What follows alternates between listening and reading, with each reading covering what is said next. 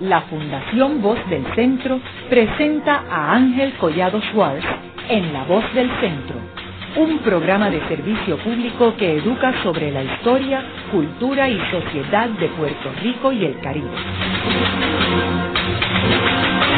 Saludos a todos. El programa de hoy está titulado Las celebraciones del 25 y 4 de julio. Y hoy tenemos como nuestra invitada la doctora María Margarita Flores Collazo, quien es investigadora del Centro de Investigaciones Históricas y que publicó un libro titulado 25 y 4 de julio, Conmemorar, Festejar y Consumir en Puerto Rico. María Margarita, me gustaría que comenzáramos el programa hablando de la fiesta del 25 de julio y cuándo comienza a celebrarse. Como sabemos, la fecha del 25 de julio es cuando los norteamericanos invaden a Puerto Rico en el 1898 a raíz de la guerra hispanoamericana. Eh, después del 25 de julio, en el cual en el 98 la celebración fue la invasión, eh, ¿cuándo es que se comienza a celebrar esa fecha?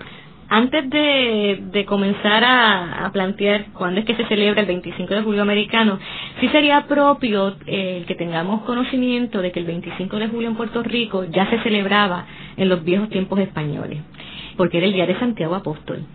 Entonces, ya luego, cuando surge el 98, el 25 del 98, pues a partir de ese entonces comienza a celebrarse el día de la llegada el desembarco, como solían llamarle, del gran ejército del norte. Así que inmediatamente el 25 de julio de 1899 va a haber un sector importante de las élites políticas e intelectuales del país que se van a orientar hacia la orquestación de una práctica que sirviera para puntualizar un hecho que de primera intención se asume como que rompe de manera radical con las pesadas cargas del pasado con las que se caracterizaba al régimen español. El 25 de julio del 98 representaba un porvenir lleno de progreso, de democracia, de libertad, de igualdad, porque esa era la imagen que se habían creado de Estados Unidos. Esa era la imagen que se había largamente cultivado en torno a Estados Unidos. No llegó esa imagen o no se formó con el 98, ya mucho antes del 98, ya en Puerto Rico existía un sector importante de nuestra clase política, intelectual, profesional, que eh, se hacían partícipes de ese imaginario en torno a la nación del norte. Yo creo que es importante también señalar que para beneficio de nuestros radioescuchas, que Estados Unidos había, se había convertido en la primera república democrática del mundo. Eh, había estado inspirado por el pensamiento de la ilustración francesa y que en el 1776 pues eh, Estados Unidos era un país liberal, de avanzada, con un federalismo donde tenían de 13 colonias bastante autónomas que habían combinado un gobierno federal y que Estados Unidos también, para esta fecha de 1898, toda esta comunicación, como tú habías mencionado, ya los puertorriqueños sabían que este era un país democrático, también en la cuestión de la liberación de los esclavos, ellos habían pasado por una guerra civil y le habían dado la liberación a los esclavos mucho antes que Puerto Rico, que fue en 1873. Además que también Estados Unidos tenía un progreso material, eh, había alcanzado un progreso material que para muchos miembros de las élites económicas en Puerto Rico era sumamente, mm, vamos, deseado, ¿no? Así que por eso es que en gran medida cuando llegan los norteamericanos a la isla, son también recibidos por estos sectores, o sea, tenían mucha esperanza puesta en términos económicos, expectativas económicas, expectativas sociales, expectativas políticas, que hacía rato ya sabían que España no iba a cumplir, ni iba a dar espacio para que se cumplieran, ¿verdad?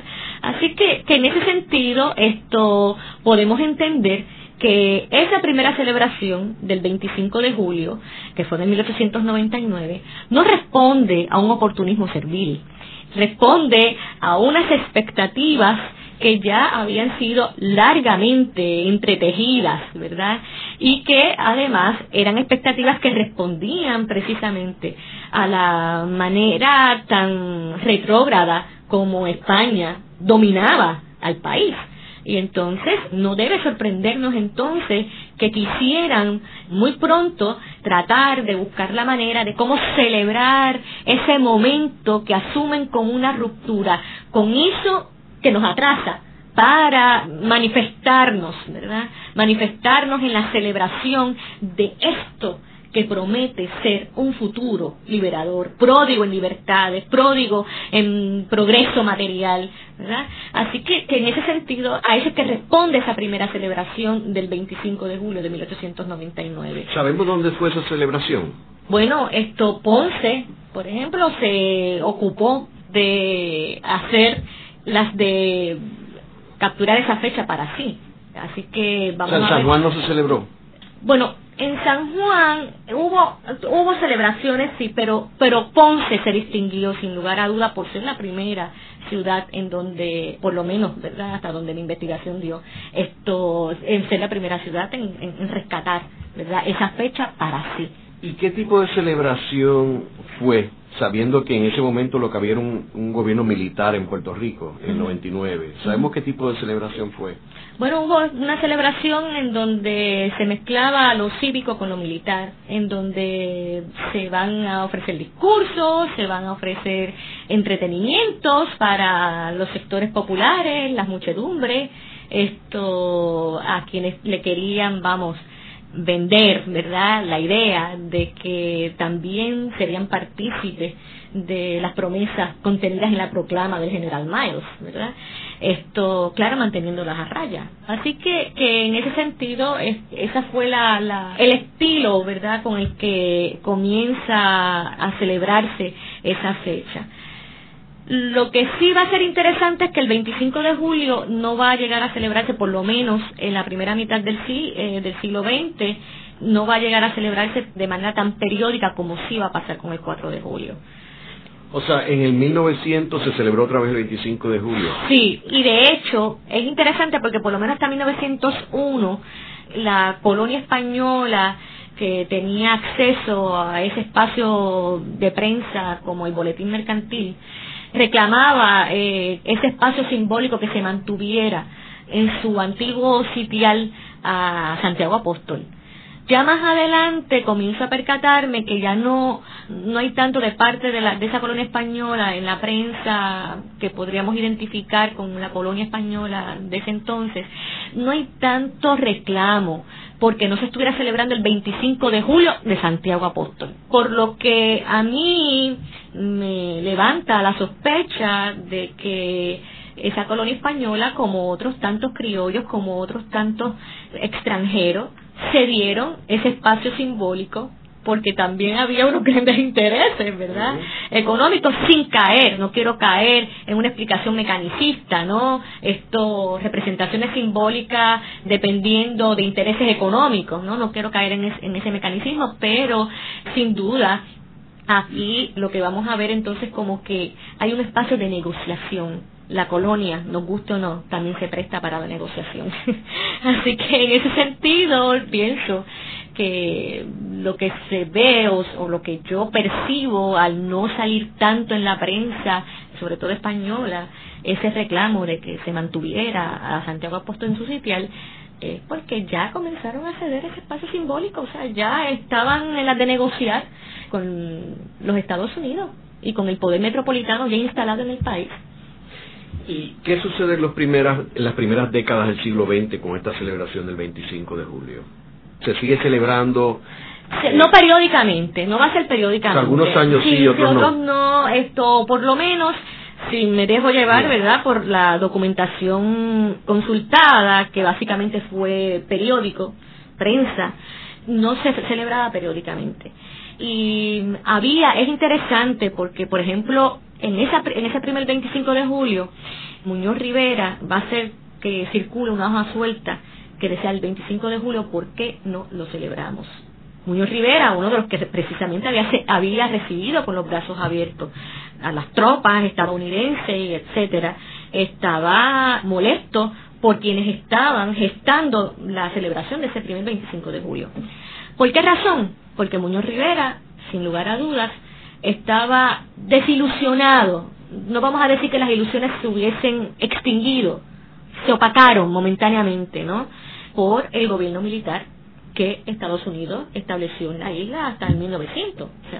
y entonces interesante porque ahí de inmediato también, así como observamos una, y eso se va a ver en la, en la prensa en distintos momentos de, de esas primeras décadas del siglo XX, así como vamos a ver imágenes glorificadoras de la nueva nación invasora o colonizadora, también vamos a observar imágenes glorificadoras de la nación española, de la vieja metrópoli.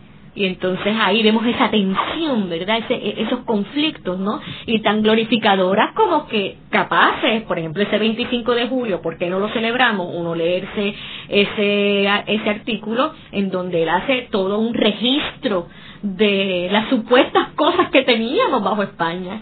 Entonces, y que ahora hemos perdido bajo Estados Unidos. Y cuando uno lee eso, una idealización que cualquiera que conociera en el momento en el que le escribe, y hoy, desde ahora que nos podemos imaginar, pues sin lugar a dudas, estaba eh, sangrando por la herida porque no era real. O sea, la España que él describe ahí no era la España que hoy entendemos que existía en el momento en que le escribe. Eso, ¿no? Y que él vivió. Así que... Él se referiría más bien a la Carta Autonómica, ¿verdad? Y el... A toda una serie de derechos que teníamos bajo España. Entonces, y claro, pues nuevamente, está contraponiendo el presente con ese pasado, pero en esa contraposición lo que hace es glorificar ese pasado con el fin, yo creo que esa es la estrategia como todo relato histórico, con el fin entonces de prefigurar un futuro mejor, ¿eh? porque obviamente sabe que no hay marcha atrás, Estados Unidos es el nuevo poder y con él tendremos que negociar. ¿eh? Y entonces, en ese sentido, eh, esas conmemoraciones del 25 de julio, esas primeras décadas, sirven para eso, para que pluma en mano, desde los espacios escriturarios existentes en ese momento, la prensa sobre todo, que era riquísima, porque ah, escribían, no eran, no eran notas tan breves y tan pobres como las que podemos encontrar hoy. Era una, todo un despliegue en esa prensa de artículos, de editoriales, ¿no? En el que podemos observar esas dos imágenes, ¿no? Que se van construyendo y que sabemos ya, el lector, ¿verdad? Como nosotros hoy, sabemos ya que esas son las imágenes que van a estar en lucha continua, como en guerra simbólica, a lo largo del siglo XX o por lo menos en la primera mitad del siglo XX. Y entonces, como pluma en mano, intentan continuamente buscar la manera de legitimar cada cual, desde la perspectiva o la postura política que de legitimar su visión, bien en torno a Estados Unidos, bien en torno a España. ¿Hay algún detalle en la investigación que mencione cómo varió esa celebración del 25 de julio durante esas primeras décadas del siglo XX en términos de, por ejemplo, la ley Foraker o la ley Jones o la Primera Guerra Mundial. ¿Eso eh, afectó esa celebración? Bueno, de afectarla en términos de que se dejara ¿verdad? de celebrar, no, no, o sea, insisto, la, la celebración se fue dando, pudo estar operando otro tipo de condiciones para que no se, no, no se celebrara en algún momento el 25 de julio. Lo que pasa sí que vamos a observar es que es un buen pretexto para, por ejemplo, para cuando la ley Foraker, para cuando la ley Jones, para cuando eh, momentos así, de, cuando la Primera Guerra Mundial, ¿verdad? Sí sirve de pretexto, como va a servir el 4 de julio, sí sirve de pretexto para la realización de reclamos. Eso es lo interesante de, estos eventos. O sea, este legislar para recordar. A mí me gusta mucho esa frase, legislar para recordar. ¿En función de qué? ¿Para qué? ¿Quiénes legislan para recordar? ¿Por qué? ¿Qué circunstancias explican esa práctica de legislar para recordar? Entonces, ese legislar para recordar por lo menos yo entiendo que está en función de legitimar la construcción de una memoria que sirva a los fines de valga la redundancia, legitimar los proyectos políticos de aquellos poderes instituidos como los que se abocan a instituirse. Así que fechas como esas, que coincidieran con momentos como estos, cuando se elimina el gobierno militar y entonces se extiende un gobierno civil a la isla en virtud de la ley Foraker, cuando luego entonces con la ley Jones se extiende la ciudadanía americana, pues entonces coincide, ¿verdad?, con que el 25 de julio y la orquestación de su celebración, pues sirva a los fines de ofrecer múltiples miradas articulada por escrito, sobre todo, en torno a la significación de ese 25 de julio americano. Gracias al 25 de julio americano tenemos tales y cuales cosas. Lamentablemente por ese 25 de julio americano nos falta tales o cuales cosas, pero en general a mí lo que me llama mucho la atención es que podríamos incluso ser muy muy, estar muy orientados a, a mantener una imagen de España, ¿verdad? Muy idealista, o por lo menos en términos culturales siempre iban a mirar España como el tronco.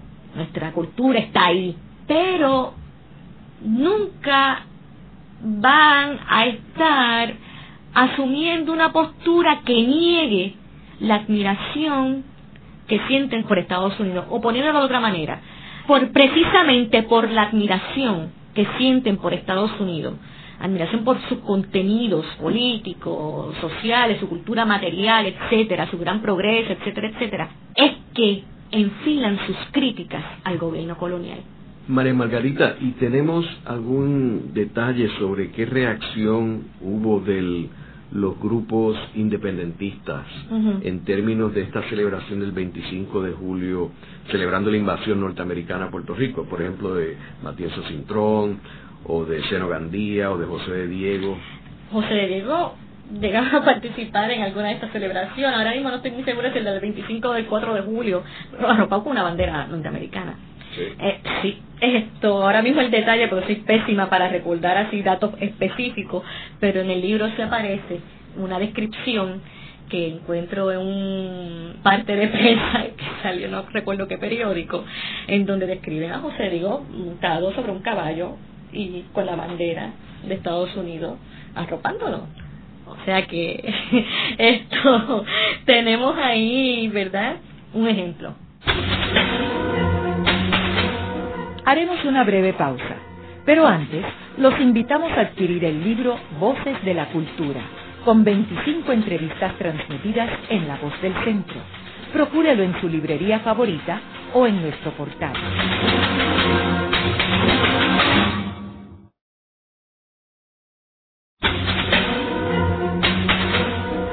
Están escuchando a Ángel Collado Schwartz en La Voz del Centro. Ahora pueden accesar a toda hora y desde cualquier lugar la colección completa de un centenar de programas transmitidos por la voz del centro mediante nuestro portal www.vozdelcentro.org. Continuamos con el programa de hoy titulado Las celebraciones del 25 y 4 de julio. Hoy con nuestra invitada, la doctora María Margarita Flores Collazo, quien es investigadora del Centro de Investigaciones Históricas de la Facultad de Humanidades de la Universidad de Puerto Rico del recinto de Río Piedras. María Margarita, en el segmento anterior estábamos hablando sobre qué reacción hubo de los grupos independentistas a la celebración del 25 de julio, que en aquel tiempo lo se celebraba la invasión de los Estados Unidos a Puerto Rico? Bueno, yo creo que en realidad el sector más dramático, vamos a decirlo así, en demostrar su desapego a la celebración del desembarco de las tropas norteamericanas en Puerto Rico fueron los nacionalistas, sobre todo en la década de los 30. En la década de los 30, pues sabemos que el nacionalismo tomó un auge, aunque el Partido Nacionalista se había fundado en el 1922 es en los 30 cuando cambia radicalmente las formas de luchar en contra del orden colonial establecido. O sea, sin duda, fue un cambio radical el, discurso de Pedro Albizu Campo, esto, y obviamente la militancia de sus seguidores constituía una forma distinta de luchar eh, o de manifestar posturas anticoloniales en el país.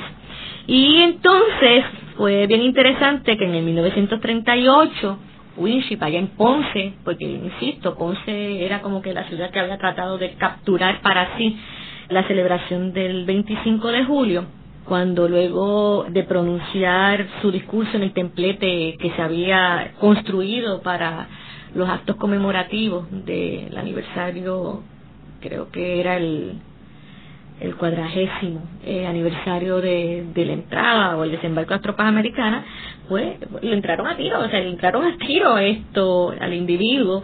Creo que alguien había resultado levemente herido, pero esto, eso fue sumamente, mm, causó gran revuelo. Winship condenó esos actos y pues llamaba a la posibilidad de aplicar la pena de muerte para estas personas que habían atentado contra la estabilidad del orden establecido y que pues la mejor manera de sacarlos, ¿verdad?, del cuerpo social era simplemente eliminándolos físicamente. Este suceso de hecho se comentó, se comentó en un en el Post, en el Post, el periódico Post en Estados Unidos y fue bien interesante en una editorial de, un periódico en Washington DC se comentó ese suceso y la nota hablaba de una manera mm, sumamente interesante porque una nación, ¿verdad?, que se había constituido como tal, como producto de un acto bélico, de una guerra, ¿verdad? Pues entonces tildaba como personas mal informadas que manejaban a los jóvenes para que realizaran ese tipo de actos con el fin de desdeñar las ansias o la voluntad política o la voluntad de nación de un, sector en Puerto Rico. Es importante también señalar que Blanton Winship es uno de los gobernadores más nefastos que ha tenido la historia de Puerto Rico, que fue nombrado por Franklin D. Roosevelt y que fue la persona responsable de la masacre de Ponce el 21 de marzo de 1937.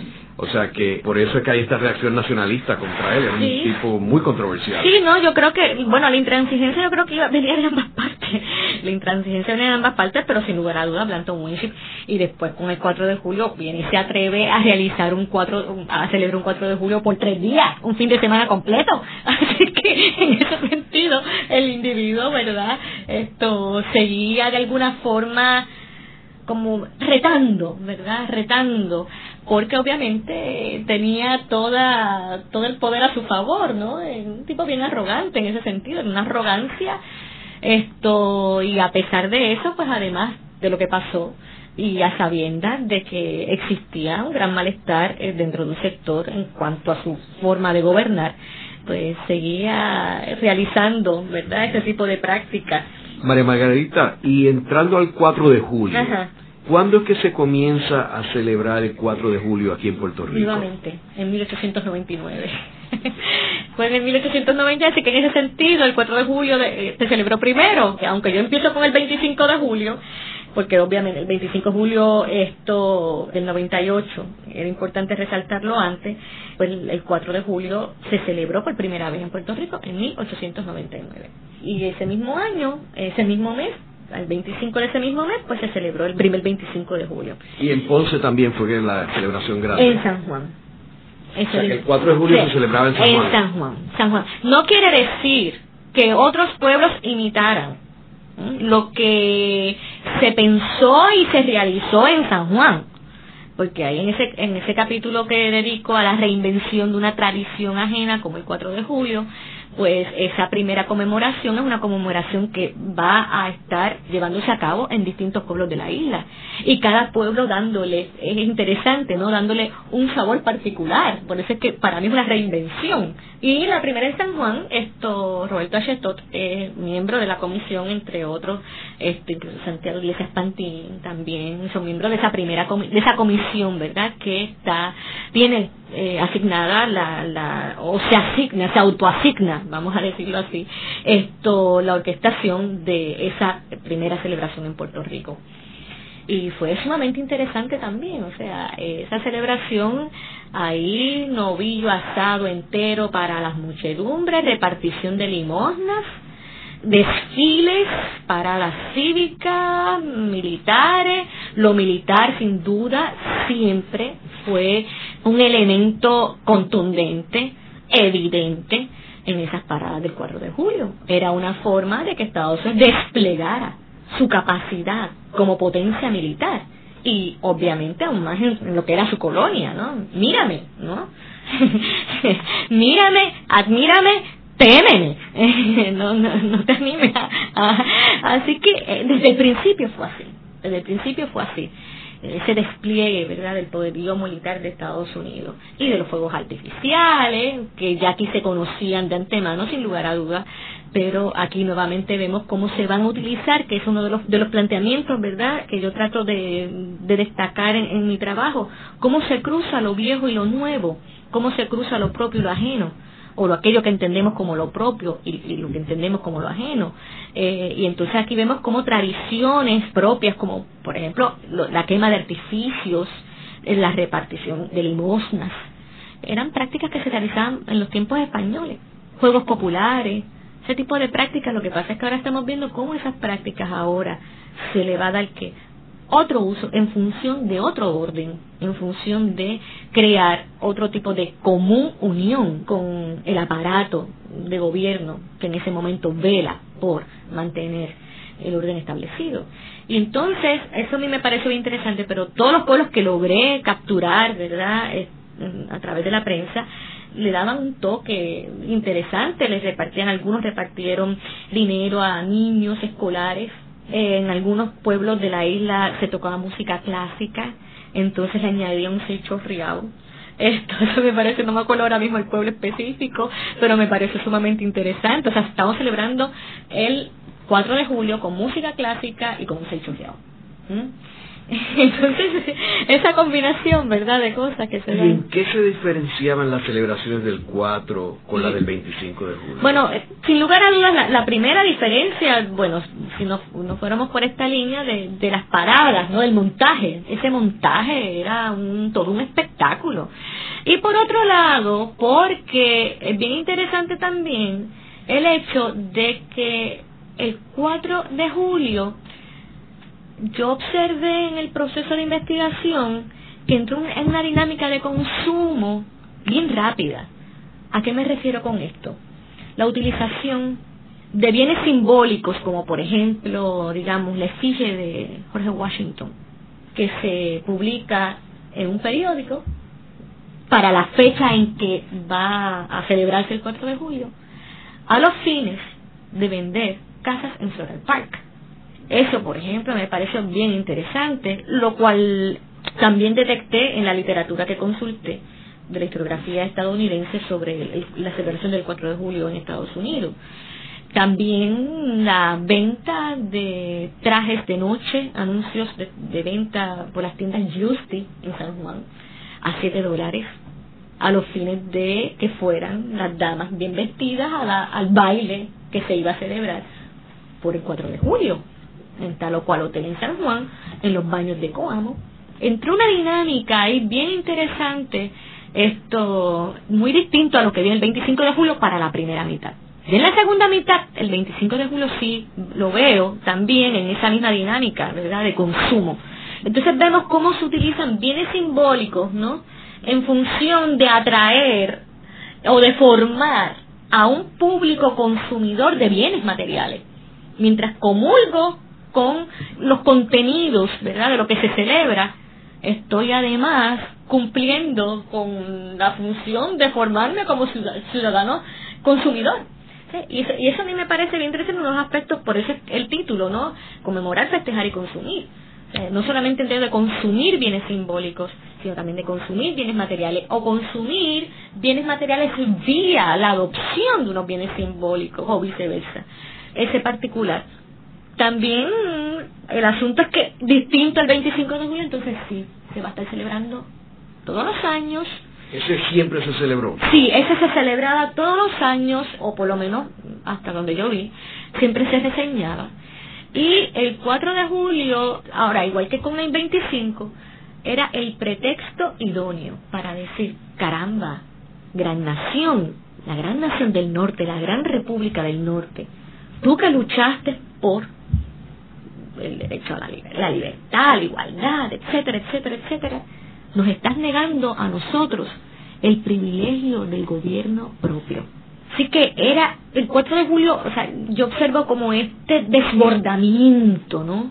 De reclamos, más contundentes aún, de reclamos bien contundentes, porque se está haciendo sobre la base de la admiración que se tiene sobre eh, en relación con, con Estados Unidos.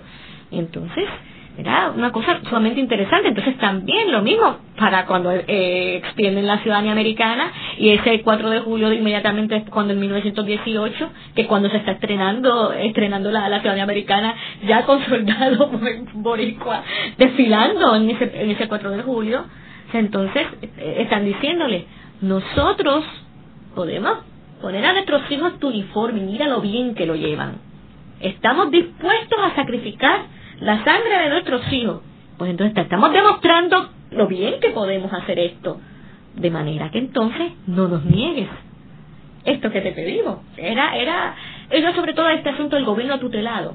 Ese gobierno tutelado que, que Estados Unidos no eh, retira hasta, bueno, ya empezado en la próxima mitad del siglo XX, cuando, cuando el Estado Libre Asociado. Yo creo que es importante señalar que durante estas primeras décadas había una estrategia norteamericana de americanizar a Puerto Rico, ah. en términos de la educación, cuando viene un grupo de maestros americanos y se empieza a enseñar el inglés, cuando se le cambia el nombre a Puerto Rico y se le pone Puerto, Rico, cuando este traen una serie de ministros evangélicos y protestantes norteamericanos con vías de evangelizar a Puerto Rico y era parte de la estrategia de americanizar a Puerto Rico. Que tú sepas, vino algunos dignatarios, vinieron algunos dignatarios importantes o invitados especiales a estas celebraciones.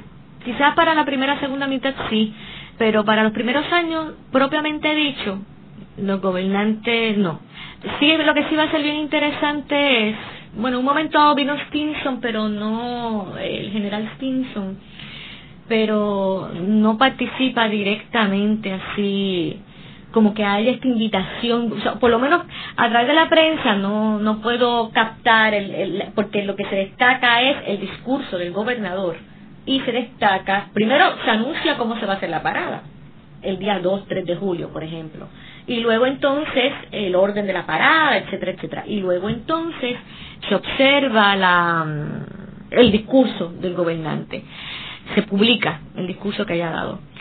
Pero altos dignatarios en ese momento, no, es que no creo que, hubiera mucho que, de lo por lo cual sentirse orgulloso en ese momento para venir acá. ¿Y qué tipo de discurso daban los gobernantes? Bueno, para empezar lo daban en inglés, tenían que tener traductores, era obvio porque eran norteamericanos. Muchas veces algunos miembros de la prensa, distintos periodos, dependía del periódico, las burlas que hacían sobre el particular, ¿verdad? Porque la gente no los entendía. Discursos moralizantes, discursos en donde hacían referencia, obviamente, a la gloriosa gesta de independencia de Estados Unidos, a esa declaración de independencia que se celebraba, discursos orientados a ofrecer esa historia, la historia estadounidense, como eh, una historia modelo a seguir, pero no a modelo a seguir en términos de que se luchara por. Se, se cuajara en Puerto Rico de independencia, sino en términos de esto, respeto por la, la igualdad, la democracia, etcétera. Luego de una breve pausa, regresamos con Ángel Collado Schwartz en La Voz del Centro.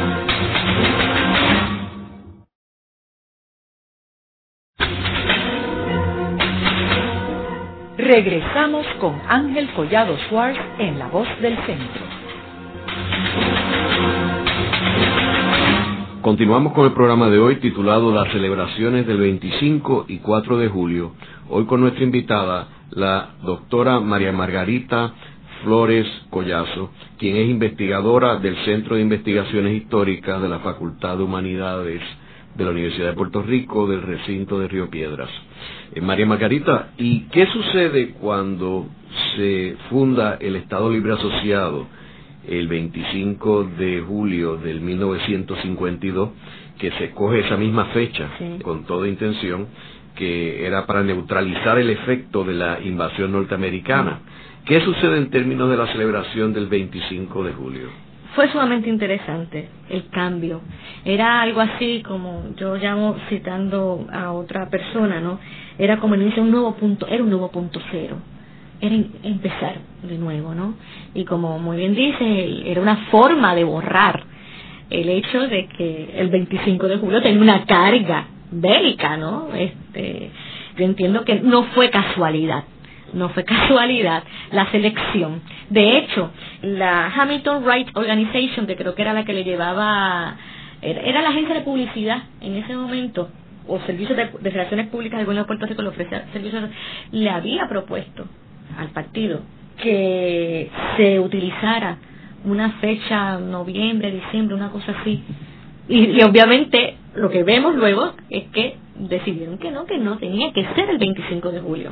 Entonces ahí se crean, vamos a decirlo así, todo un nuevo rosario de símbolos, de sentidos. Se le entrega la bandera puertorriqueña a los puertorriqueños, ¿no? Hay himno, hay eh, escudo, todos estos elementos que sirvieran para crear un sentido de identidad con ese nuevo aparato de gobierno que estaba planteándose como un aparato de gobierno que había logrado cuajar la rearticulación de las relaciones políticas entre Estados Unidos y Puerto Rico, que había logrado hacer que Puerto Rico entrara en ley y en efecto a formar parte de Estados Unidos, manteniendo al país dentro de una dinámica de autonomía política y dentro de una dinámica de desarrollo de su identidad cultural.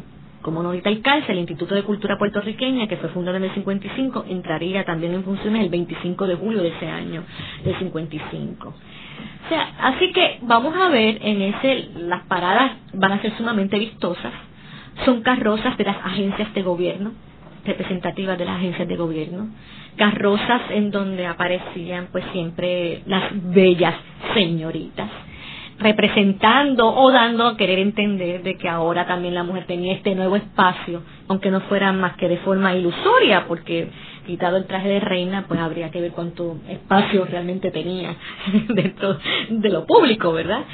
Eran muy vistosas por lo que me puedo imaginar, porque yo no viví ninguna, honestamente yo no viví ninguna, por lo que puedo percibir a través de lo que dice la prensa. Niños, eh, la participación de niños, también en las del 4 de julio se veía muchísimo la participación de niños escolares. En ese sentido, vamos a estar viendo carrozas en donde, o por lo menos en una de, las de las paradas, carrozas en donde se, muy alegóricas, ¿no? En términos de la historia de las relaciones entre Puerto Rico y Estados Unidos, ¿no? Esa trayectoria se va a ver a, a través de esas carrozas. Así que e, en ese sentido cambian, obviamente, y hay un gran esfuerzo de parte del gobierno de Puerto Rico, representado en ese momento por el Partido Popular, para darle un sabor bien criollo un sabor bien, bien, bien criollo, vamos, puertorriqueñista si queremos, de identidad, etcétera, distinto a lo que pasaba en la primera mitad. Era la celebración de esta lucha febril porque el gobierno de Estados Unidos reconociera nuestra capacidad para gobernarnos a nosotros mismos. Y entonces vamos a celebrarlo por todo lo alto y entonces aquí el pueblo, ¿verdad? Ese, ese concepto, ese sujeto pueblo inocente, como en algún momento Muñoz Marín obviamente lo definiera, pues entonces ahora es partícipe del proceso de diseñar el destino del país. Por primera vez están votando. Los puertorriqueños nunca habían votado por su gobernador en el 48. Entonces, pues obviamente había que crear esa ilusión, ¿verdad?, de un pueblo partícipe del proceso de dirigir, conducir la vida política, económica, social de la isla. Así que entonces se le va a dar una gran participación a ese pueblo. Eh, en el primer aniversario, Arturo Morales Carrión escribió un memorándum al gobernador en donde le estaba proponiendo cuáles eran los planes para los planes o lo que él proponía para la celebración de ese primer aniversario y entre ellos esto estaba la, el que se sirviera un, un asopao que se llamara 25 de julio en todos los restaurantes, casas privadas, a las 12 del día. Y a mí eso me parece, a mí me parece sumamente interesante. Si se llevó a cabo o no, en realidad no tengo el más mínimo empeño de constatar si eso se llevó a cabo o no, pero me parece sumamente interesante el que existe un escrito en donde puedo yo derivar la intención de literalmente convertir a los sujetos en cuerpos ritualizados de ese poder que se celebra, de ese poder que se auto homenajea, si podemos decirlo en esos términos. En el caso de la sopa, yo no puedo, no, puedo evitar imaginarme la de narices andando al humo. Esto, la de bocas hechas agua, la de cuerpo sudoroso, al punto del desmayo, era para las 12 del día, en pleno calor veraniego, ¿no? En julio. Y eso a mí me parece que eh, podríamos destacarlo si queremos más adelante en términos de la domesticación de los sentidos, del sentido del tacto, del olfato, del gusto, ¿no? Que forman parte de las experiencias de estas miradas conmemorativas. A mí me parece interesante que estas celebraciones del después que entra el Estado Libre Asociado en el 52, que de hecho en ese momento es que se hizo la bandera puertorriqueña, al lado de la americana por primera vez en la historia de Puerto Rico. Y era curioso porque ese era el símbolo de los independentistas. De los nacionalistas, y que se habían criminalizado la, independencia en Puerto Rico y que te podían llevar a la cárcel por tener esa misma bandera. Y esa bandera la que se se oficializa. ¿Qué hizo entonces? La, desradicaliza su uso. Y es curioso porque yo recuerdo de niño haber ido a esas celebraciones que eran en la avenida Ponce de León. Digo, estoy hablando de los años 50, 50 y principios de los 60. En aquel tiempo estaba Obras Públicas allí en la parada 22, en la avenida Ponce de León, y allí iba el gobernador, iban todos los dignatarios, y entonces había una gran diferencia entre el 4 de julio y el 25 de julio, que el 4 de julio era una marcha eh, militar. Eh, estaba la Guardia Nacional, estaban las Fuerzas Armadas de Estados Unidos, estaban los almirantes, en la tribuna, habían siempre dignatarios. Entonces el 25 de julio habían a veces este presidentes de países vecinos, invitados especiales, y eran las carrozas, los municipios, las agencias de gobierno, etcétera. Haremos una breve pausa, pero antes los invitamos a adquirir el libro Voces de la Cultura, con 25 entrevistas transmitidas en La Voz del Centro procúrelo en su librería favorita o en nuestro portal.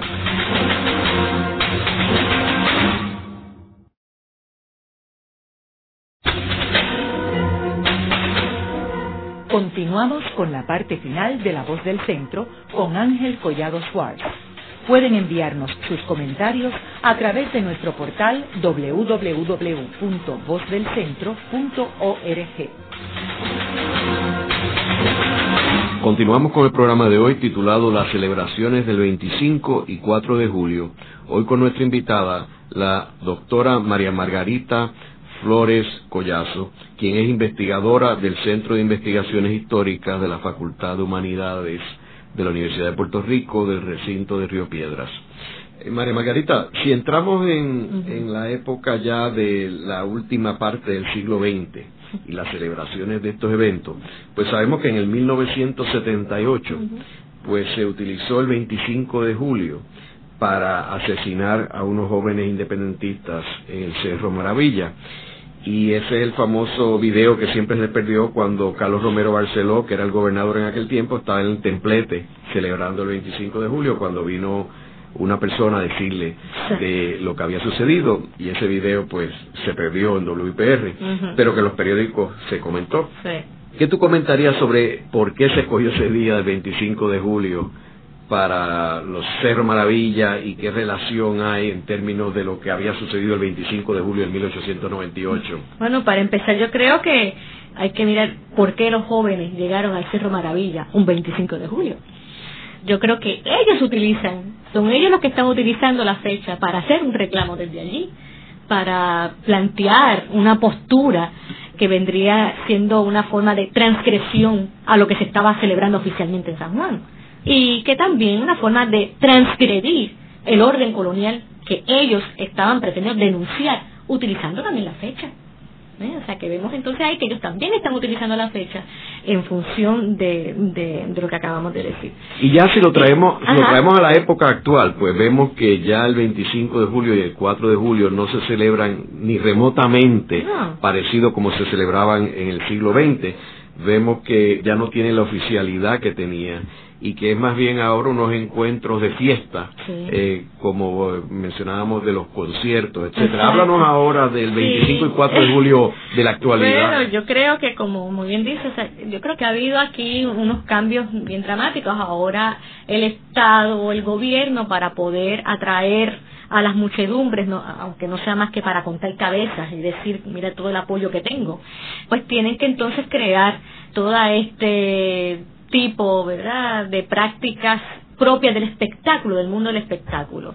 La merenguera, el rockero, esto, bueno, ahora el, el, regatonero, etcétera, etcétera, ¿no? Es una forma, sin lugar a dudas, de, que sirva de gancho, porque de lo contrario la gente no va. Esa es la realidad. A la gente no, eh, o por lo menos a una vasta mayoría, me sumo a esa mayoría, no nos interesa ir a escuchar palabras huecas discursos huecos que se repiten año tras año y que simplemente pues sirven para ya ni siquiera legitimar un proyecto político en el sentido amplio de la palabra proyecto político, es un proyecto electoralista. Entonces, eh, por otro lado, yo creo que también la merma que se nota en la participación de la gente en estos eventos es porque yo creo que el mercado le ha disputado ese espacio, como decíamos hace un rato, el mercado le, ha disputado esos espacios al, al, al Estado. El mercado ahora ha pasado a ser quien ofrece promesas concretas de bienestar, de bienestar inmediato y tangible. La American Express, la Mastercard, me permiten a mí esto tener inmediatamente, en inmediatez ¿verdad? De la hora, ¿no? El televisor tal o más cual, el equipo de música tal o más cual. Y entonces eh, vemos cómo se han utilizado esos días pues para ofrecer eh, especial en las tiendas, nuestro mayor centro comercial y, otros tantos, ¿no? Ofreciendo especiales, utilizando, porque es lo más interesante, siguen utilizando el recurso simbólico del 4 de julio, y ya no digan 4 de julio, incluso 19 de noviembre, cualquier día de estos que es día de, de guardar, entre comillas, que es de fiesta porque no vamos a trabajar se lo han disputado y la gente prefiere irse eh, a la playa, al río, como diría Fernando Picó o el mismo Luis Rafael Sánchez, sobre todo en ese mes de julio, que es donde más próceres y días por celebrar nosotros tenemos, porque es el mes repleto, ¿verdad?, de días festivos. Y entonces, eh, el asunto es que la gente empieza a irse a la playa o al río, pues quizás se fueron a ir a comprar el bikini, quizás se fueron a ir a comprar la neverita, quizás se fueron a comprar la cerveza, esto que se le ofrecieron a precio especial porque pues es un día de fiesta. ¿Sabes que eh, En ese sentido yo creo que esa prestancia, esa autoridad, esa... Mm, arrogancia incluso, podríamos decir, con que los poderes instituidos, los que pretenden instituirse, buscan convocar a sus posibles simpatizantes, ha ido mermando, ¿no? Esto, e insisto, yo por lo menos esa es mi posición, en gran medida responde a las dinámicas del mercado y también a que la gente va desarrollando otras formas de socialización que no tienen por qué tener como idea central la eh, legitimación de un proyecto, la legitimación de un partido, la legitimación de la nación, etcétera, de la patria, lo que sea, ¿no? Hay otros gozosos festejos que no implican necesariamente tener que ir allí, podemos eh, a bailar con Olga Tañón, podemos ir a bailar con Olga Tañón en cualquier otro sitio que no sea un espacio en donde pues la gente esté allí escuchando a estos políticos a repetir lo mismo año tras año, año tras año, sin más. Eso yo creo que es parte de lo que explica, ¿verdad? Sin embargo, varias, varias naciones en el mundo utilizan esta fecha como unos símbolos muy importantes. Por ejemplo, en Francia, ah, la, que sí. Eh, ellos podrán tener su fiesta, pero por la mañana es todo un desfile militar. Este, o el mismo Estados Unidos el 4 de julio, le da una importancia. Oh, sí, los fuegos artificiales y todo eso, la sopa de tortuga. Esto. O sea, que es posible que también esto esté acompañado no solamente con una población más joven, sino con un quizá desinterés en términos de la cuestión del estatus de Puerto Rico. Pues yo creo que ya, eh, exacto, el issue del estatus en Puerto Rico ha llegado a un punto en que ha sido tan, tan manoseado que, y como siempre lo relacionan, de alguna manera u otra va a salir. La sobreabundancia de este asunto de estatus, de la manera en cómo lo han, lo han esto discutido y que para mí por lo menos yo soy de las que piensa que los primeros y no quererlos resolver son los mismos que dicen que sí que hay que resolverlo.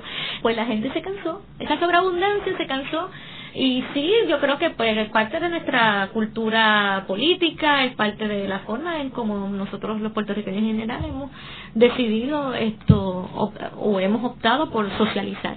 En el programa de hoy hemos discutido las celebraciones del 25 y 4 de julio las mismas han tenido una evolución a través de nuestros años.